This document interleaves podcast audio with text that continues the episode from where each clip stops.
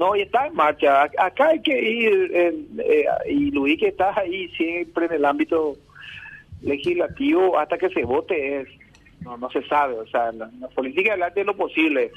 Así cuando se habla del sector liberal, de que eh, no estaría, se va a tener, no va a acompañar el juicio político, lo dañete, ¿por qué no podemos poner dentro de esta ecuación si los 25 de HC van a estar firmes también? ¿Por qué no podríamos decir que alguno de esos en esta lucha de poder dentro del Partido Colorado, que la fidelidad es entre uno y otro sector muchas veces de dos o tres horas o de dos o tres noches o de dos o tres madrugadas cambian tranquilamente. ¿Por qué deberían los 25 de HC tan, ser tan firmes y los otros variables? No, pongo nomás así para que usted, como era en la pisada, no sé qué maneja Luis, ponga también eso.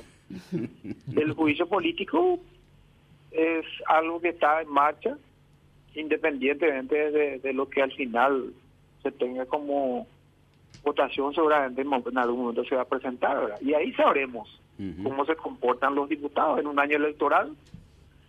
No sé, ahí cito dos colegas que no voy a citar yo, que no, que sí o sí va a acompañar, porque yo hablé con ellos y, y, porque están muy cerca del gobierno y están en una coyuntura electoral. Así que, pero bueno, eh, hasta que se vote el día, cuando tengamos la lista, van a haber muchas especulaciones todavía. Lo único que ustedes saben, como siempre, y Noelia también sabe, que acudir hay diputados predecibles, como en mi caso, que siempre tiene una posición predecible, pero no vamos a pedirle a todo el mundo que, que sea duro como yo, de eh, que diga, estoy analizando. El que dice, estoy analizando, es el que está queriendo negociar. Y bueno, y hay mucho que dicen todavía que estoy, estamos analizando, sobre todo los llanistas.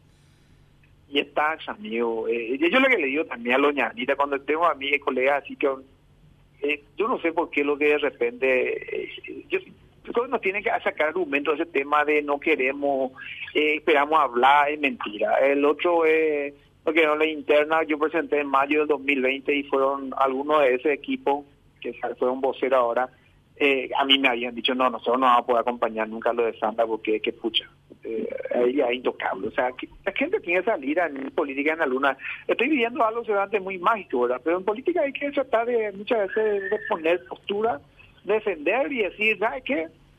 Nosotros no le vamos a acompañar a Santa que gente es demasiado cercano a Carte y Carte de nuestros amigos. ¿Y quién se va a enojar con ellos? Tal vez lo mismo de siempre, ¿verdad? al menos le vamos a respetar por decir la verdad. Diputado, están alargando nomás entonces, aprovechando también para saludarte y hacer públicamente también mi un reclamo, ¿no? Muchas veces le llamé diputado y ya no me voy por cámara baja ah, ni la hora ahora, Luis. ¿Qué pasó? Sí. ¿Qué hora? ¿De dónde paña? ¿Cambiaste tu número, entonces no? No, para nada. No, no, no.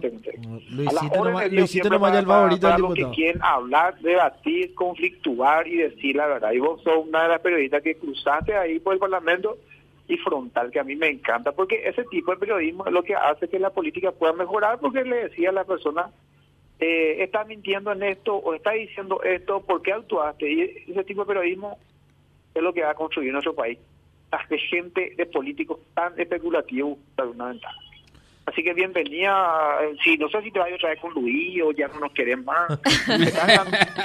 no, ahora estoy en otro poder del Estado, diputado, pero te agradezco de todas formas, pero atende aunque sea el teléfono. Qué, rencor. ahí me va a pasar, ahí me va a pasar. Lo que pasa es que también están llamando mucho de la terminación fin, que cuando te llaman, llaman de cualquier número para requerir, entonces tengo que tener ah, el número para... Se está escondiendo el diputado. Sí. Está de Luis, aquí pero mismo ya. Diputado. Le invito, a, le invito, aprovecho el 31 de marzo, lanzo mi libro sobre el 31 de marzo. El, ah, la enmienda empezó marzo del 2015, todos los pormenores de adentro de los cartistas, los llanistas, lo que decían, y termina con mi proceso de recuperación después del disparo. Un lindo libro se va a publicar el 31 de marzo en el Congreso, si están invitados ya. Brillante, tenemos que la, ahí en ese libro. La primicia ya no está dando. ¿Cuál, ¿Cuál es el título? 21M, enmienda o república. Ah, ya, mira, interesante, ¿eh? Vamos a leer, diputado. Bueno, ya, ya, ya, hice mi chivo también, así como hizo. la pizarra, el libro de, del diputado Noelia. El reclamo, completo ya.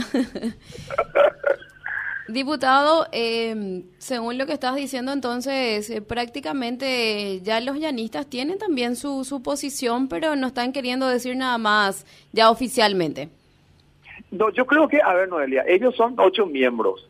Yo te puedo asegurar que le conozco a cuatro colegas más o menos de esos ocho que están en una campaña electoral, tienen un electorado muy crítico detrás y probable en este momento, eh, en este escenario que se presenta, donde hay internas este año y la general el año que viene, con chance de continuar, eh, yo creo firmemente que ellos acompañarían el juicio político. Estoy hablando por ellos, pero conozco ese ambiente. Ahora, hay dentro de ese sector que podrían también o no aparecer o inclusive por qué no no acompañar eh, dependiendo de eh, no por convencimiento sino por necesidad dependiendo de una cuestión que sea muy mediático y una presión ciudadana eh, también podrían acompañar yo no yo no, yo no quiero descartar tal vez uno o dos uno diga no no sabe que le conozco y, y bueno y no van a variar en su posición pero eh, yo he conocido políticos que estaban muy firmes a la hora de votar en tal o cual sentido, pero que fue viendo la reacción ciudadana y que podría afectarle en sus chances electorales han cambiado su posición. Así que no, no todo en política es determinante.